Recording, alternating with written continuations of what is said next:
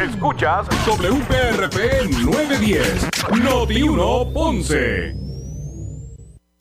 Uno Radio Group, Noti 1630 ni ninguno de sus auspiciadores se solidariza necesariamente con las expresiones del programa que escucharán a continuación. La temperatura en Ponce y todo el sur sube en este momento. Noti 1630 presenta Ponce en Caliente con el periodista Luis José Moura. Diga, buenas tardes. Son las 6 en punto de la tarde y esta es una edición más de Ponce en Caliente. Te saluda Radamés Torres a través del 910 Noti 1 en Ponce, en sustitución de nuestro compañero y amigo Luis José Moura, quien está disfrutándose unas merecidas vacaciones. En la tarde de hoy voy a estar hablando de distintos temas, de varios temas bien importantes, pero quiero comenzar el diálogo y, lo que quiero informarles a ustedes, porque aquí en Ponce, las primarias de La Palma, o sea, del PNP, se van a estar celebrando el próximo 13 de noviembre. Se van a tener 45, 45 eh, centros de votación en toda la perla del sur. Usted sabe que estas primarias entre dos candidatos, el licenciado Pablo Colón y Banch, iban a ser en octubre, pero por aquello de Fiona, pues hubo que posponerlas y se ha anunciado esta pasada semana, la pasada semana, de que van a ser el 13 de noviembre. Está con nosotros el licenciado Pablo Colón. Pablo Colón, buenas tardes. Buenas tardes, eh, a ti, a todos los que nos escuchan esta hermosa tarde. Bueno, quiere decir que el 13 de noviembre se la presidencia de La Palma en Ponce. Bueno, finalmente nos reunimos el sábado en la sede de la Comisión Estatal de Elecciones con Edwin Mundo Río, ¿verdad? Que, está al frente de todo esto. Y eh, se determinó que iba a ser el 13 de, noviembre. Se pensó en algunas otras fechas, pero las fechas posteriores eran fechas, ¿verdad?, delicadas. Eh, una casi en, en medio de Thanksgiving, la otra ya casi en Navidad y preferimos que fueran el día 13, ¿verdad? Que, me parece que es una, una, fecha más sosegada para que la gente pueda, en efecto, ir a, votar como esperamos que voten masivamente en Ponce. Eh, sin embargo, usted dice un comunicado de prensa que envió de que hoy lunes precisamente reinicia su campaña de cara a la presidencia de, su partido. Entonces, poquito vamos a estar reunidos con todo el equipo de trabajo. Hay muchas cosas que vamos a hacer todavía en estos algunos 3 o 14 días que nos quedan de campaña, que continuar el contacto con la gente, ¿verdad? el contacto personal con la gente. Yo he estado visitando líderes en diferentes comunidades y que quiero eh, continuar haciéndolo. Eh, y evidentemente, pues entonces acudir ya a, a medios virtuales, a medios de prensa, eh, con los billboards, que también habíamos comenzado con eso duramente, pero la realidad es que tú sabes que pasó lo del huracán y todo pues se vino al piso. Eh, la campaña me parece que va a ser mucho más agresiva ahora que la que habíamos estado haciendo hasta el momento en que en que se paralizó por y como consecuencia de la desgracia natural que atravesamos. ¿Usted es el número uno en la papeleta? Yo soy el número uno en la papeleta y con Dios primero voy a ser el número uno eh, oficialmente, ¿verdad? Cuando sea elegido en esta primaria para, para presidir al Partido No Progresista en Ponce. Eh, ya por último, licenciado, pues sabemos que está bien ocupadito. Eh, usted tuvo una situación con el municipio, ganó esa demanda por la remoción de su propaganda política. Eh, su, ¿Sus ideas van a ser otra y su estrategia va a ser otra o va a paquinar donde mismo le habían sacado la propaganda? En el día de hoy se prestó la fianza. Me parece que tiene una, noticia que no se la daba a nadie. Eh, la tarde de hoy se prestó la fianza que se había requerido de 5 mil dólares eh, para, para poner en ejecución el interdicto preliminar que se, que se dictó y vamos a estar paquinando en todos los lugares que podamos en la ciudad, eh, porque así se nos autorizó. No tenemos ninguna limitación que no sea a unos 600 eh, pies de la autopista. ¿Y de las escuelas también tengo entendido? Evidentemente vamos a, vamos a seguirle al pie de la letra lo que nos dijo el juez, ¿verdad? En, la, determinación que hizo, pero en esencia no nos limita a paquinar en todos los lugares en que pretendemos paquinar. Gracias, licenciado Pablo Colón, y éxito. Gracias a ti, hermano. Una, una cosa que puedes decir sin, sin, sin miedo a equivocarte. Una de las cosas que yo siempre he criticado en las campañas es que precisamente después de que las campañas terminan, los otros no son removidos. Como cuestión de realidad, tú sabes que hay muchísimos rótulos de la campaña pasada que no se removieron, ¿verdad? Yo le prometo al pueblo conseño que toda la mía se va a remover, se va a remover a costo mío. Yo quiero hacer una propaganda limpia en una ciudad que amo. Pierda o gane.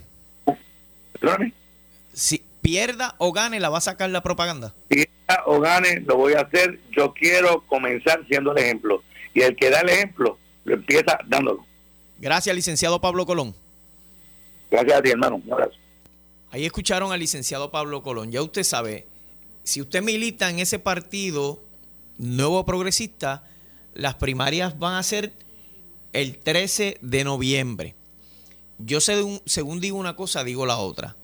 Por lo menos yo no he visto ese entusiasmo político eh, a los dos partidos, al Partido Popular y al PNP. No lo he visto de la gente eh, en la calle, pero ellos que son los candidatos, eh, el presidente actual que es Banch y el licenciado Pablo Colón, pues ellos están teniendo contacto eh, de persona a persona, eh, comunidad a comunidad, barrio a barrio. ellos sabrán si hay un entusiasmo, pero no hay un entusiasmo porque el pueblo de Puerto Rico, el entusiasmo que tiene es de que las cosas se hagan bien, de que los políticos en Puerto Rico hagan las cosas bien lo que está arrastrando la sociedad, el puertorriqueño, no toda la culpa la tiene el gobierno, pero el gobierno viene también eh, a, tener una responsabilidad por la gente que los elige para tratar de mejorar la situación en el país. Y cuando le digo la situación, mire, la criminalidad está rampante, eh, la inflación está rampante, eh, y ahí los políticos pueden hacer algo, pero no mucho, porque todo está caro y es a nivel mundial. A usted le han aumentado el café, la leche, los huevos. Se habla de un posible aumento eh, otra vez en el café, en los guineos, en los plátanos, eh, en un sinnúmero de cosas. Usted va al supermercado y cuando usted con 100 dólares hacía una mega compra, Hoy con 100 dólares usted se lleva, sin exagerar, a veces 5, 6, 7, hasta 8 artículos solamente con 100 dólares. A ese nivel está la inflación en Puerto Rico. Pero mire, varios de los titulares que quiero leerles, que voy a estar hablando más adelante, es que la comisionada residente Jennifer González, pues sacó pecho eh, la semana pasada cuando intervinieron a los dos primos del gobernador Pedro Pierluisi cuando hubo un embargo y ella pues eh, dejó claro que ninguno de los primos del gobernador, del gobernador son parte de su comité de campaña. Pero ella sacó pecho la semana pasada. Este fin de semana, comenzando hoy lunes, sale una información de que unos documentos eh, de alegados registros electorales dice que uno de los primos del gobernador, Pedro Pierluisi, fue donante económico de la comisionada Jennifer González Colón. Pero ella estaba sacando pecho de que, mira, yo estoy teniendo la posible intención de retar a este que es el gobernador de los puertorriqueños para coger la presidencia del PNP y ser tu candidata a la gobernación en el 2024, pero aparentemente, según esto, pues está embarrada también con ese lío. Eh, desde el viernes en la tarde hasta hoy, precisamente en la tarde, la policía ha reportado 12 asesinatos en la isla y ni se diga de las decenas de robos de catalíticos y asaltos y escalamientos que se están registrando en este país. Aquí hay policía, su trabajo, pero hay unos grupitos de delincuentes que no quieren ver a Puerto Rico echar para adelante. Lo que quieren es seguir así, delinquiendo, dañándole a usted eh, eh, su día, su vida. Porque cuando usted le roban el catalítico de su carro, ya usted tiene ahí un daño que tiene que llamarle una grúa. Cuando usted le roban su vehículo, le daña la paz emocional y la paz mental a usted. Pues aquí hay un grupo de delincuentes en este país que la policía está haciendo el trabajo, pero cada día quieren salir más de ellos. O sea, no sé qué ganan este grupo de personas que se dedican, se levantan todos los días y ya tienen un organigrama de cómo van a delinquir, de cómo, de cómo va a pasar la situación difícil. Entonces, esta racha de asesinatos que hubo, que no es de extrañar porque siguen todos los fines de semana siendo así, hubo dos asesinatos que a la verdad que eh, estremecieron nuevamente a, la isla. El asesinato de un hombre que iba acompañado de otro caballero y un, y un niño de 14 años. Ellos dos murieron de los disparos, el otro resultó herido. Y adicional al asesinato que ya han catalogado como feminicidio de una mujer en el área metropolitana eh, a manos de eh, una persona que alegada y supuestamente estaba presidiendo el FUPO, eh, una agrupación que reúne a, varios policías de Puerto Rico. La delincuencia sigue disparándose, eh, pero aquí lo que, lo que nos trae es a pensar de la falta de valores, la falta de amor por la vida, eh, la falta de que a mí no me importa nada lo que pase, si voy preso, voy preso y lo otro, y, y los efectos que está teniendo en las mentes que se dedican a delinquir la droga. Porque una persona en su sano juicio en su sano juicio, no hace lo que están haciendo estas barbaridades de, personas en la isla, eh, dividiendo familias, baratando familias, causando tristeza, dolor, llanto, con cada uno de estos asesinatos que se registran en el país. Hoy, en horas de la tarde, a plena luz del día, a un hombre lo cosieron a balas eh, a través del cristal del frente de su guagua en Vega Alta. Y como ese, se sigue impactando de, cómo eh, se ha perdido el respeto por la vida. Cómo se ha perdido eh, el, el, que se pueda vivir y convivir unos con otros. El que podamos llenarnos de tolerancia, de paciencia, de templanza, de dominio propio que usted podrá ver que ah, eso son palabras cristianas. Son palabras cristianas que están fuera del vocabulario, de la mente y del corazón de muchas personas. Y por eso están sucediendo estas cosas a nivel de todo Puerto Rico.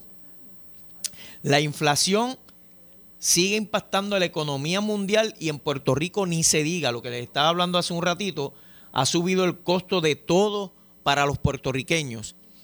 Y hablaba yo con un economista, el amigo Luis Alvarado, de que si usted, si usted no está preparando un presupuesto familiar, escuche bien, si no está preparando un presupuesto familiar, usted no le eche entonces la culpa al gobierno cuando no pueda pagar la luz, el agua, el carro, cuando no tenga para alimentos.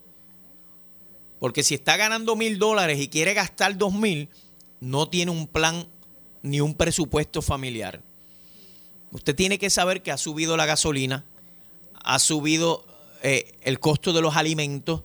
Pues usted tiene que hacer un balance en su vida con lo que usted gana como sueldo. Es su dinero, no hay ningún problema, pero cuando lo están orientando de que usted debe tener un plan económico para tiempos que según eh, analistas se avecinan tiempos más difíciles que los que estamos atravesando, pues usted debe ser responsable con su hogar y con su familia.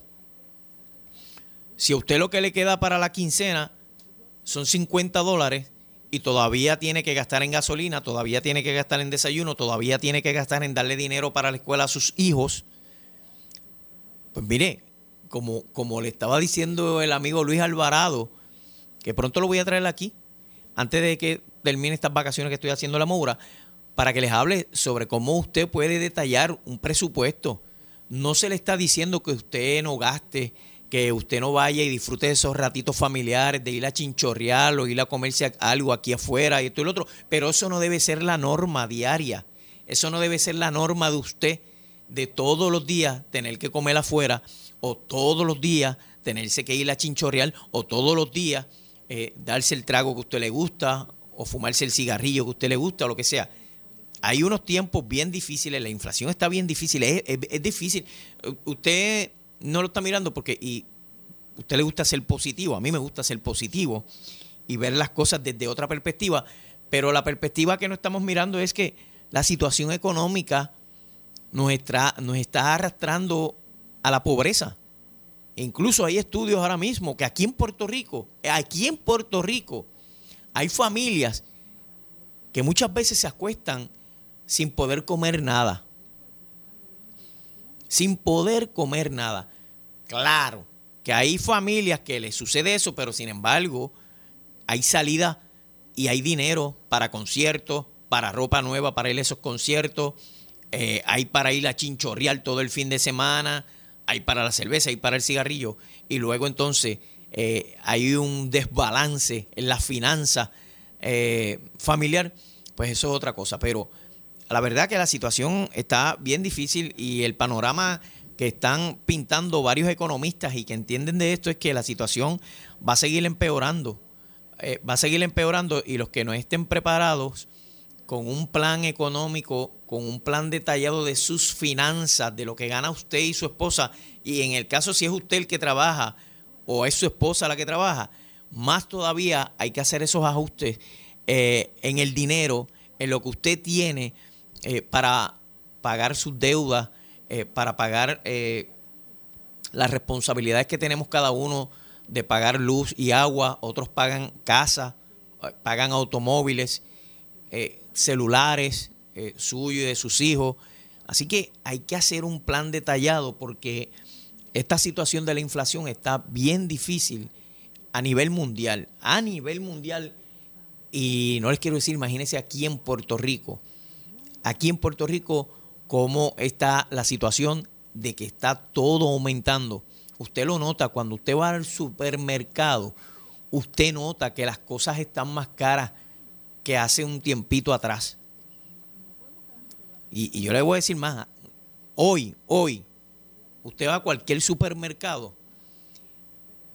y cosas que usted compró la semana pasada, muchas cosas, a esta semana ya han subido de precio. A ese nivel está la inflación en todo Puerto Rico. Oiga, de otra parte, el excomisionado electoral del PPD, Toñito Cruz, denuncia desorganización y violaciones al reglamento del Partido Popular Democrático. Otro más que hace, hace expresiones para el protagonismo, pues son personas que han estado por años, por años en el Partido Popular Democrático, por años, pero como no están en posiciones de liderato, pues ahora salen de que todo está mal, de que todo no se está haciendo bien porque yo no estoy ahí. Y vuelvo y les digo, ambos partidos, el PNP y el Partido Popular, partidos a los que usted ha elegido cada año para que nos gobiernen, para que administren el dinero que viene de Estados Unidos, están en garata, están en pelea, están en protagonismo. Están buscando a ver quién es el héroe de cada partido. ¿Quién es el salvador del puertorriqueño de cada partido? Entonces, la situación dentro del partido, en vez de mejorar, cada vez eh, está teniendo más situaciones difíciles. Hoy, solamente él fue que habló, los demás estaban un poquito callados y un poquito eh, como avergonzados porque saben de lo que están eh, atravesando, por lo que están atravesando. La alcaldesa de Morovis, el representante Jesús Manuel Ortiz, el presidente del Senado, el alcalde de Villalba, que es una de las personas que ha tratado de poner la paz dentro de ese partido, y un sinnúmero más de representantes y senadores y alcaldes que no se lo dicen a usted, pero eh, tras bambalinas y detrás de las cortinas se están haciendo daños entre ellos mismos. Yo quisiera saber qué tuviera que decirle el alcalde de Comerío, que es tan vocal para, para tantas cosas. El alcalde de, Dorado. El alcalde de Ponce hizo unas expresiones de que en su momento dirá eh, lo que entienda eh, que puede resolver la situación dentro del Partido Popular. Yo quisiera saber eh, qué tienen que opinar en una mesa redonda todos estos alcaldes que son vocales para unas cosas y son locos con las cámaras y los micrófonos, especialmente el alcalde de Comerío que no ha dicho ni esta boca es mía. La misma alcaldesa de Morovis, que mientras el pueblo está sufriendo tantas cosas, ella está figurando, figureando con que quiere ser presidenta del Partido Popular y candidata a la gobernación. Porque, porque ya los miles y miles de populares ya la ven a ella como que ella es la que es. Ella es la que es. Y tiene solamente un grupo de seguidores y enclaustrado todos los empleados municipales para que la apoyen a, sus aspiraciones de presidir el Partido Popular Democrático. No estoy diciendo que sea mala ni nada por el estilo, porque cada cual tiene derecho a aspirar, de aspirar a lo que quiera dentro de la mogolla que hay dentro del Partido Popular. Pero creo que no era el momento. Y creo que debió hablar con la verdad de decir las cosas como son y no engañar a los medios de comunicación con lo que ella quiere decir. Porque como ella sabe que hay periodistas, habemos periodistas éticos, de que informamos lo que la fuente quiere informar. Ahora, pero no, hay otros periodistas que tratan de informar y tratan y otros tratan de desinformar. Pues entonces, según el presidente del Senado y presidente del Partido Popular Democrático, José Luis Dalmau, esta señora el pasado, el trazado viernes, salió rabiosa de allí y hablando palabras soeces, pero eso ella no lo dijo. E, ella lo que habló fue que salió como una gatita mansa, que no le gustó lo que estaba pasando, porque eso es lo que pasa. Hay cosas que si no gustan, como dijo en un momento dado el alcalde de Villalba, que se resuelvan en la casa, pero no rápido a buscar titulares no rápido a buscar protagonismo y rápido a decir lo que no es. Pero ellos se entienden, ellos se entienden. En el 2024, amigo que me estás escuchando, en el 2024, tú debes usar tu conciencia a la hora de tú elegir las mujeres y los hombres que quieren dirigir los destinos de este país, de ambos partidos. Y no solamente de esos dos rojos y azules, porque hay otros partidos y vendrán otras personas que quieran servirle al pueblo de Puerto Rico sin ninguna insignia. Esos candidatos que usted vea que, van a postularse bajo ninguna insignia, estudialos bien, porque hay muchos buenos. Hay muchos buenos. Pero estos partidos se creen que ellos mandan en Puerto Rico porque usted le da ese mandato. Usted le da el mandato porque cree que lo van a hacer bien y no lo hacen bien. Esta situación del gobernador Pedro Pierluisi es bien seria lo que está atravesando el gobernador. Y como les dije la pasada semana, si usted sabe eh, distinguir el body language de una persona cuando está haciendo unas expresiones, acorralado por unas preguntas, usted se dará cuenta que el gobernador cuando estaba contestando las preguntas sobre ese allanamiento a las oficinas eh, de sus dos primos estaba como desencajado y estaba como preocupado y se le notaba preocupado. Pues amigo, la situación está bien difícil en ambos, partidos, en ambos partidos, pero usted que está atravesando toda la situación difícil, como lo está atravesando el pueblo de Peñuelas, que todavía hay eh, comunidades sin luz, a más de un mes ya de Fiona, pues estos partidos están peleándose. Están buscando quién tiene más poder. ¿Cuál tiene más poder?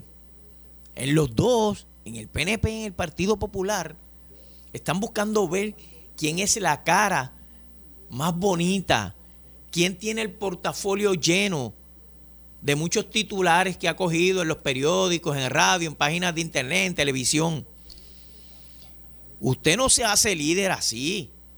Es como le dije la pasada semana, el nieto eh, del ex gobernador Rafael Hernández Colón, el nieto, hijo de, de José Alfredo Hernández Mayoral, Pablo José Hernández, muchos, muchos alcaldes alabándolo, que uh, es el nieto de Hernández Colón, pero ¿qué ha hecho por Puerto Rico? ¿Qué tenis se ha ensuciado con fango allá en el campo?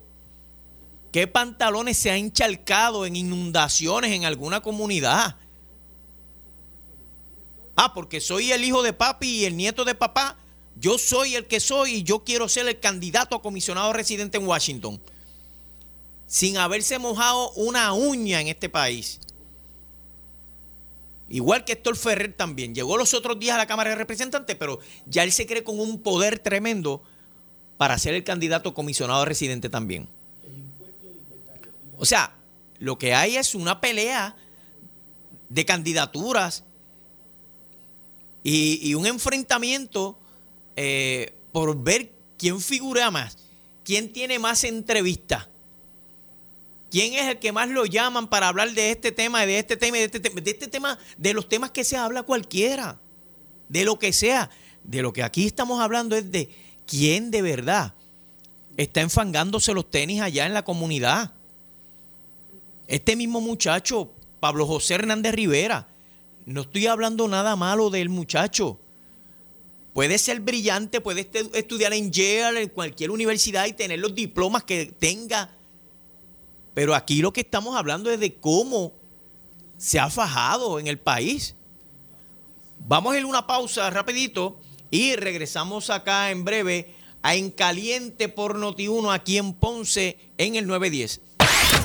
Breve le echamos más leña al fuego en Ponce en Caliente por Noti1 910 gobernador, y parece que no se va a dar. pero no lo descarte, no lo descarte. Esas cosas tampoco ocurren de un día para otro. ¿Usted anticipa la salida de Wayne Stansby, gobernador? Ya lo dije, no lo tengo que decir con nombre y apellido. Eh, sí, estoy viendo un cambio al más alto nivel en la gerencia. Somos Noti 1630, primera fiscalizando. quiero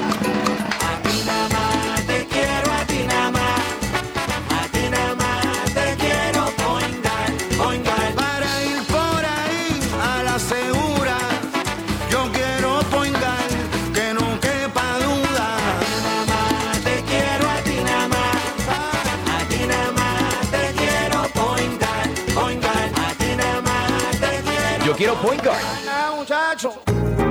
Si tienes 18 años o más y no estás vacunado contra enfermedades neumocócicas desde la infancia, puedes participar en un estudio de investigación clínica en el que se proveerá la vacuna contra las enfermedades neumocócicas. Si usted cualifica, usted será remunerado por su tiempo. Por favor, llame a Ponce Health Sciences University al 787-840-2505 u 840-2575, extensiones 5640 o 5641. Escucha este jueves 27 de octubre y culminando la celebración del mes del cooperativismo, Normando en la mañana de 6 a 8 de la mañana en una transmisión en vivo desde la sucursal de Cooperativa Seno Gandía en la avenida 65 de Infantería en Río Piedras. Escúchenos y oriéntese con relación a los servicios financieros de excelencia que le brinda Cooperativa Seno Gandía. Este jueves 27 de octubre de 6 a 8 a.m. Normando en la mañana en vivo desde Cooperativa Seno Gandía en la 65 de Infantería en Río Piedras. Cooperativa Seno Gandía, solidez y futuro. Hablemos. Si tienes 40 años o más, la prevención es lo más importante para evitar el cáncer de colon, esófago o estómago. En Advance Endoscopy Center, el único centro de endoscopía ambulatoria acreditado en Puerto Rico, en Ponce Bypass, el doctor Álvaro Raymondé, gastroenterólogo por Certify, cuentan con los equipos más avanzados, incluyendo ultrasonido endoscópico para la detección temprana de lesiones que pueden desarrollarse en cáncer de colon, esófago, estómago y también cáncer de páncreas. Llámanos al 843 1129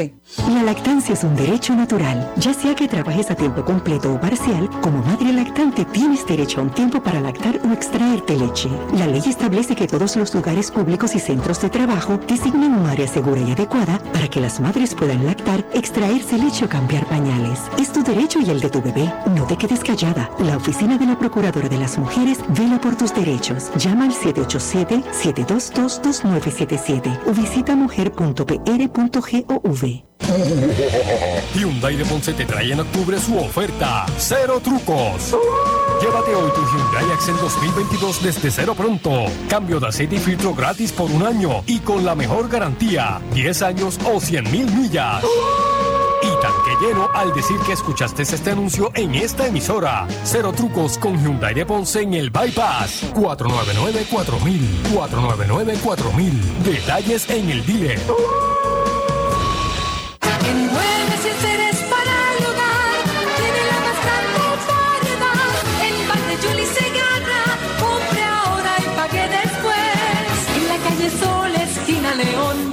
Segarra. Otro chanchullo. ¡Qué poca vergüenza! ¡Wow! ¡Qué cara de lechuga! Parásito. Así se dice cuando el pueblo se harta de la corrupción. Hablamos calle. Primera hora. Somos Noti 1630. Noti 1630. Primera fiscalizando. El área sur está que quema. Continuamos con Luis José Moura y Ponce en Caliente por el 910 de tu radio. Bueno, estamos de regreso. Esto es Ponce en Caliente por Notiuno 910 aquí en Ponce. A esta hora y vamos a tener al buen amigo Víctor Alvarado Guzmán porque la situación eh, con los vecinos de, Salija- de Salinas sigue bastante difícil. Hoy saca una columna eh, Víctor Alvarado en el periódico La Perla en Twitter que dice en Twitter y Facebook, a pesar de la abundante prueba certifica, eh, científica que ha puesto al descubierto el cúmulo de tóxicos presentes en las cenizas de carbón generadas por centrales eléctricas, eh, una empresa eh, contratada por la alcaldesa de Salinas, Carilyn Bonilla Colón, intenta contradecir esta realidad. Escuche esto. Como evidencia, una carta firmada por la Ejecutiva Municipal y distribuida por empleados de la alcaldía en la urbanización Ranchos Guayama el pasado 14 de septiembre, el manto de cenizas eh, polvorientas que arroja a las calles de esta comunidad y que se creó con toneladas de cenizas de AES no es un material peligroso conforme a los límites establecidos por la EPA a juicio de la empresa Biomarín Enviro LLC. Así que queríamos hablar con Víctor Alvarado. Él ha titulado esta eh, columna Reversazo en Salinas. ¿Alegará alcaldesa que las cenizas no son tóxicas? Así que queríamos hablar con Víctor, pero lo que nos dicen es que están en una reunión precisamente allá en Rancho Guayama, la comunidad. eh, no me dijeron con quién, pero que estaban reunidas allá. Me envían un mensaje de texto eh, que hablara sobre nuevamente las primarias de La Palma del PNP en Ponce. Son, van a ser el 13 de noviembre. El 13 de noviembre van a ser esas primarias entre dos candidatos en la ciudad de Ponce. Habían tres, pero uno de ellos se huyó, se echó a un lado. Eh, no, aparentemente no tenía dinero o le cogió miedo a la cosa y se unió uno de los candidatos.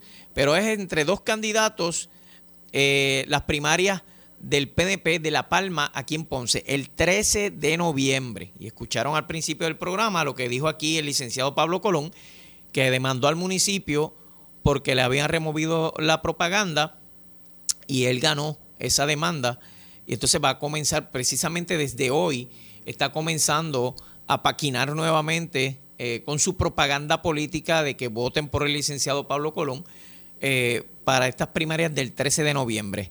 El otro candidato que es presidente del partido es el licenciado eh, Banch, eh, que también busca eh, la presidencia. Cubrimos las dos conferencias de prensa de ellos, las cubrimos eh, a través de nuestra página de Noticias RTZ, que lo invito, si me está escuchando, lo invito a que vaya a Facebook ahora, a Twitter o a Instagram y nos siga bajo Noticias RTZ.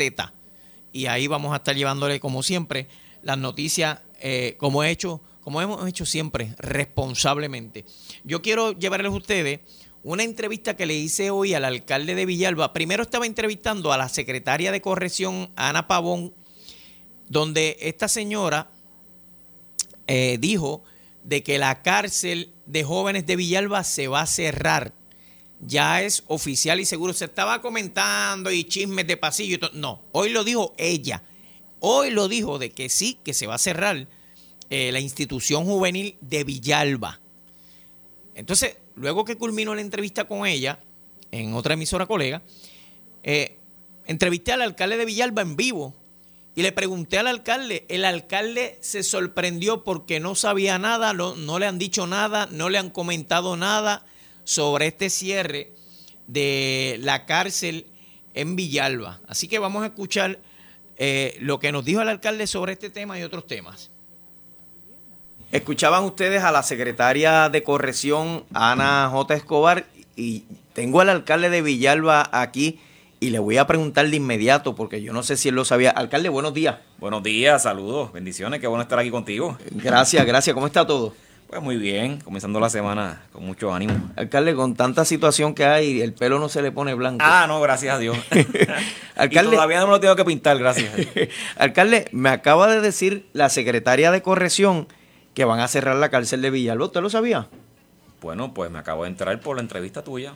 Ah, pues, pues lo acaba de decir de que sí se tiene contemplado ya para este año o comienzo del primer del próximo año de que se va a cerrar la cárcel porque van a mover esos jóvenes a otra institución donde pueden ubicarlos y evitarse el gasto de esa cárcel de Villalba. Bueno, eh, primero que me hubiera gustado, ¿verdad? Que se hubieran sentado con este servidor para eh, hablar de ese tema. Sin duda, eh, lo que nos preocupa es el tema de los empleados, ¿verdad? Eh, ¿Qué quedaría, qué pasaría con los empleados allí? Yo sé que allí eh, ya había eh, ocurrido una merma de, de- de confinados sustancial. Así que yo lo único que le pido a la secretaria es que se comunique con este servidor para que podamos manejar la transición. Y lo segundo es qué va a ocurrir con esa facilidad. Porque una facilidad eh, en buenísimas condiciones. que Eso nos pudiera- dijo que están buscando alternativas. Me imagino que lo dialogará con ustedes. ¿Qué se va a hacer entonces con ese edificio? Pues nosotros podemos buscarle alternativas inmediatamente. Ok, alcalde, eh, le quería preguntar, usted estuvo la semana pasada de viaje en Washington, Eh, vi una foto, si no me equivoco, con el alcalde de Orocovi. Con Carlin. Sí, que es parte del consorcio energético de la montaña y estuvo con miembros de la Cámara de Comercio. ¿Cómo fue esa reunión con la secretaria de Energía?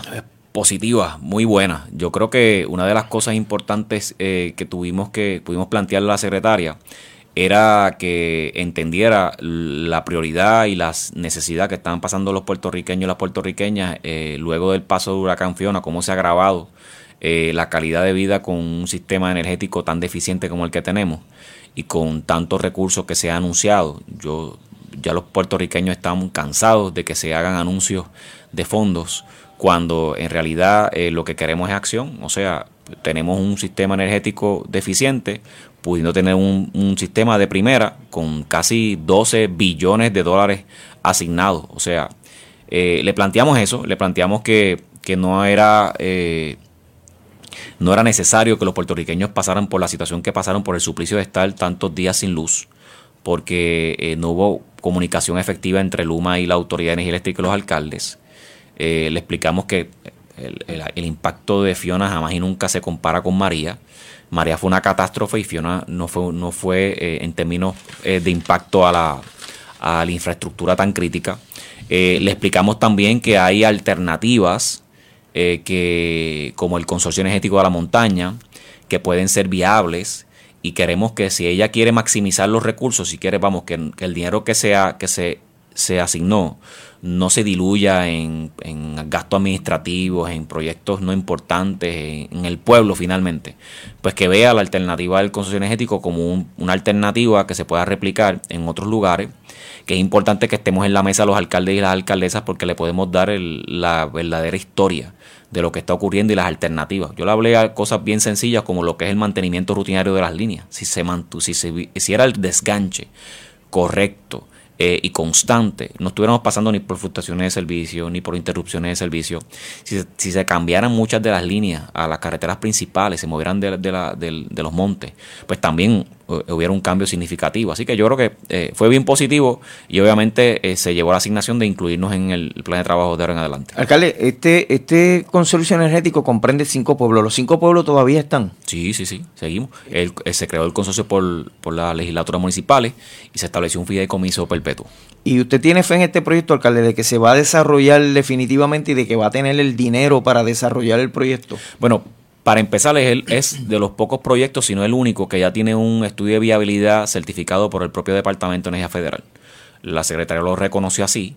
Y por otro lado, es el único proyecto en Puerto Rico que ya tiene asignación eh, establecida de fondo regional de CDBGDR, eh, que estamos hablando de casi un 40% del costo total del proyecto puede ser subvencionado por fondos federales. Los municipios son Juanadí, eh, Villalba, Orocovis, Ciales, Barranquitas y Morovis. y Morovis. Y los cinco municipios eh, están eh, con la fe puesta como la tiene usted de que el proyecto se va a y- y- desarrollar. Y, cada vez que ocurre un fenómeno atmosférico, pues tenemos mucha más fe de que es la ruta correcta. Eh, realmente la montaña siempre ha sido marginada. eh, el- el- la desigualdad social y en este plano energética es palpable eh, y no podemos eh, permitir que una asignación de fondos que se recibe hace muchos años, que ya llevan cinco años, una de las cosas que la Secretaría planteó es que le preocupa que este dinero se pierda o que, o que el gobierno federal se lo lleve porque ya si no hay un plan, si no hay comienzo de proyecto, eh, y es importante ¿verdad? que se use correctamente. Alcalde, hoy uno de los principales periódicos, ya que usted está aquí, habla de que usted ha publicado un aviso de subasta eh, de solicitud de propuesta eh, formal para la reconstrucción del paseo tablado. Sí, eso ha sido un dolor de cabeza para nuestro para nuestra administración porque fue de los primeros proyectos. No es el proyecto más importante. Créeme que después del huracán María, eh, el impacto eh, más importante, y tú estuviste allí, los proyectos más, más, más importantes para nosotros era la construcción del puente de Cerro Gordo, que se construyó y se inauguró, eh, el- lo que es la, la reconstrucción de- del complejo deportivo, que ya se reconstruyó y ya se va a inaugurar en estas próximas semanas cuando se marquen las líneas y se culminen unos detalles sencillos, Eh, el centro envejeciente, que ya comenzó el proyecto, eh, y obviamente de, de ahí para en adelante vamos a seguir trabajando otros proyectos que no es que no el sean terminal de carro público también, de transporte colectivo. Ya se hizo, o sea, Sí, yo lo que quiero es que la gente entienda que los proyectos más importantes de la ciudad ya están en proceso de inaugurarse. Eh, este proyecto, pues fue un proyecto, pues, obviamente, que se había dado por Fondo FEMA, se había adjudicado, un proyecto bien sencillo, son dos kioscos, un baño y trabajar el tablado en, en cemento, eh, pero la compañía que se llevó la Buena Pro, mm, lamentablemente no cumplió. Y a pesar de que le dimos muchos, muchas largas al asunto, le dimos muchas extensiones de tiempo, tengo que reconocer también que el dueño de la compañía sufrió una situación de salud, ¿verdad? Un quebranto de salud, eh, que pues no voy a publicarlo, pero sí le, le, afectó en poder continuar también y darle seguimiento directo a, a- a la supervisión. Y al final del camino tuvimos que declarar un default. De los, es el, mi primer, el primer proyecto después de 10 años que yo tengo que lamentablemente declarar en default a la compañía. Y ustedes saben que las consecuencias que eso trae es que entra automáticamente el seguro, entra automáticamente un proceso eh, de discusión eh, y obviamente hay municipios que están años sin que se pongan de acuerdo para retomarlo. Afortunadamente, nosotros logramos eh, hacer un acuerdo con la compañía de seguro y vamos a subastarlo para que entonces sea una compañía nueva que retome el proyecto. Y es necesario, alcalde, porque usted arregló la entrada al pueblo allí frente a Metroni con las letras de Villalba y este paseo tablado, Es la, del- continuación. y de hecho, este adelanto para anunciar que este- ya esta semana firmé, la semana pasada firmé el contrato para las luminarias. O sea que ya comienzan a instalar luminarias desde Pérez Aybar hasta el paseo tablado. Eh, y también estamos ya por subastar el, el proyecto de la Plaza del Veterano que va a estar con anexo al tablado. Es un proyecto importante, no es un proyecto eh, tan eh, necesario, digo, en términos de prioridad, pero sí es importante para nosotros y estamos haciendo todo lo posible para que se pueda retomar. Alcalde, también he visto eh, en el anuncio del periódico de que usted está eh, enviando para arrendamiento de locales comerciales en Jagüeyes y en el parque nuevo que se hizo en el parque urbano eh, de allí de Toabaca. Y en el terminal de transporte colectivo Exacto. viejo. Eh, sí, porque obviamente tenemos uno, eso es algo que también yo le pido a la Esto va a ser para que los villalbeños lo alquilen. Claro, esto es para, para, para- para aquellos emprendedores que tengan ideas de montar un nuevo negocio, eh, que puedan utilizar facilidades municipales que nosotros construimos para eso, para que entonces puedan alquilarlos y utilizarlo y maximizar su, su, su, su negocio. De hecho, ahora próximamente en el terminal nuevo de transporte colectivo también va a haber dos un kiosco adicional. En el paseo tablado van a haber dos kioscos adicionales. Estamos remodelando eh, o poniendo eh, legalmente para que se pueda utilizar eh, la plaza interactiva en el casco urbano. O sea, van a haber muchos locales que los, los villalbeños van a poder entonces accesar para que puedan eh, montar su negocio. Alcalde, yo pasé por allí, por el área de la pista. Ese complejo que usted construyó allí está hermoso, está bello. Y usted me dijo al principio de que están a punto de la colocación de unas líneas, me imagino que de la pista para Sí, es el marcado, inaugurarlo. el marcado, porque recuerda que una de las una de las, de las metas que nos planteamos una vez eh, retomamos este proyecto con FEMA es que el, el complejo deportivo pueda tener las medidas internacionales para que puedan haber eventos internacionales, nacionales y clasificatorios. Allí eh, ningún atleta villalbeño podía hacer una marca porque eso era una pista de, recreación, no una pista competitiva. Ahora va a ser una pista competitiva y obviamente con la, con la fachada que ya que usted sabe y en el centro eh, también va a haber un campo de soccer.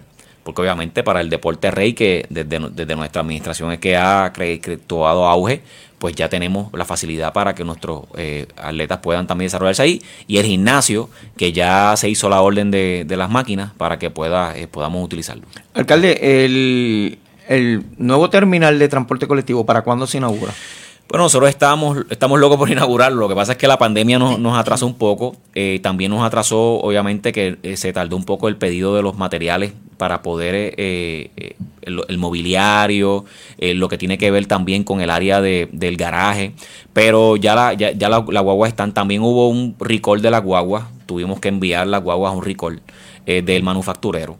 Y eso atrasó también, obviamente, que tuviéramos las guaguas aquí. Pero ya tenemos ocho guaguas nuevas, digo, tenemos 10 guaguas nuevas Las vi en el terminal. espectaculares, eh, con facilidades para, para personas con impedimento eh, y obviamente se va a ampliar la ruta. Yo creo que yo espero que ya para, para diciembre o a principios de este año, del próximo año, podamos inaugurar el, el transporte colectivo. como Entonces, eh, la plaza de festivales, ¿qué va a pasar con la plaza de festivales? bueno, alcalde? la realidad del caso es que nosotros pues ya no hacemos eh, fiestas patronales. Eh, hace muchos años, ¿verdad? Por situaciones económicas, nosotros no hacemos fiestas patronales. Obviamente el comercio privado se ha movido a, adoptar eh, iniciativas como lo es Pepa con el Festival de Ñame y la Carne Frita y nosotros con nosotros con el Maratón de Puerto Rico. Pero fiestas patronales de tal como, como tal nosotros ya no estamos haciendo. Sí la facilidad está, eh, se va a remodelar porque hay unos, unos fondos que están disponibles para remodelar.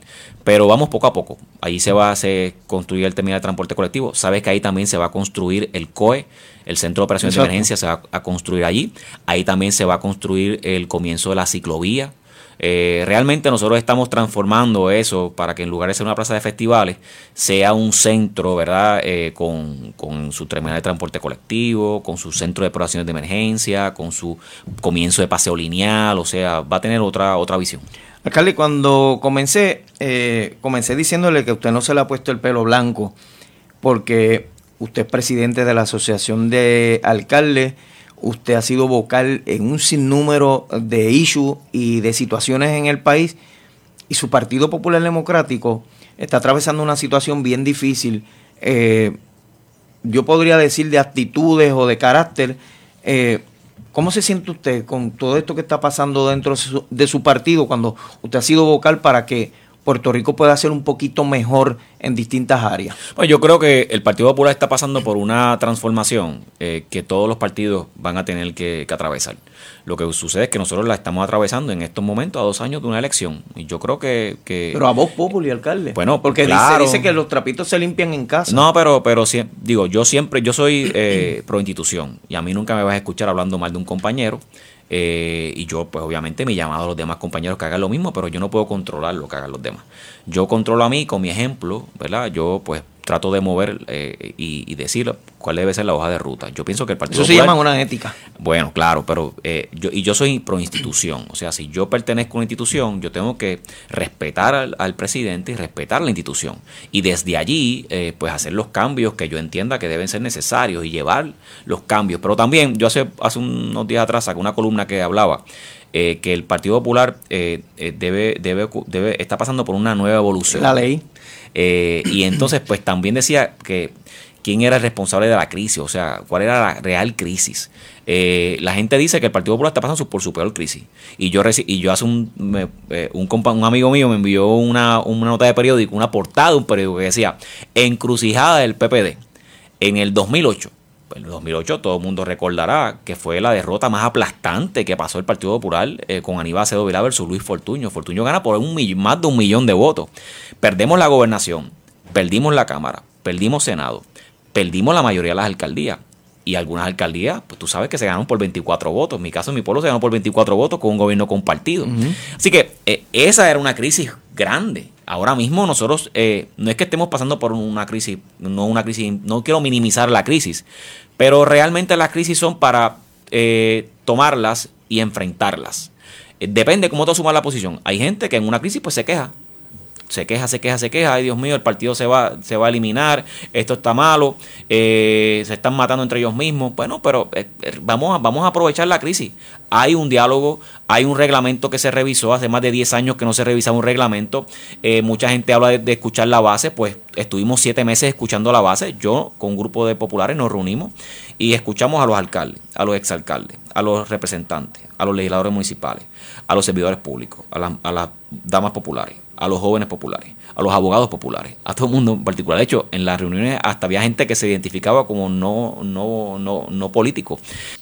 Bueno, ahí escuchaban ustedes al alcalde de Villalba eh, en esta entrevista que estuviéramos haciéndole en la mañana de hoy, hablando sobre diversos temas.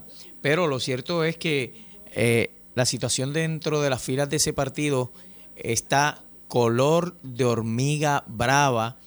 Usted verá que hay un silencio sepulcral, que esto, pero allá eh, los trapitos que se dicen que se limpian en casa, entre familiares, entre ellos, eh, se están tratando de limpiar de una forma en que nadie quiere dar su brazo a torcer.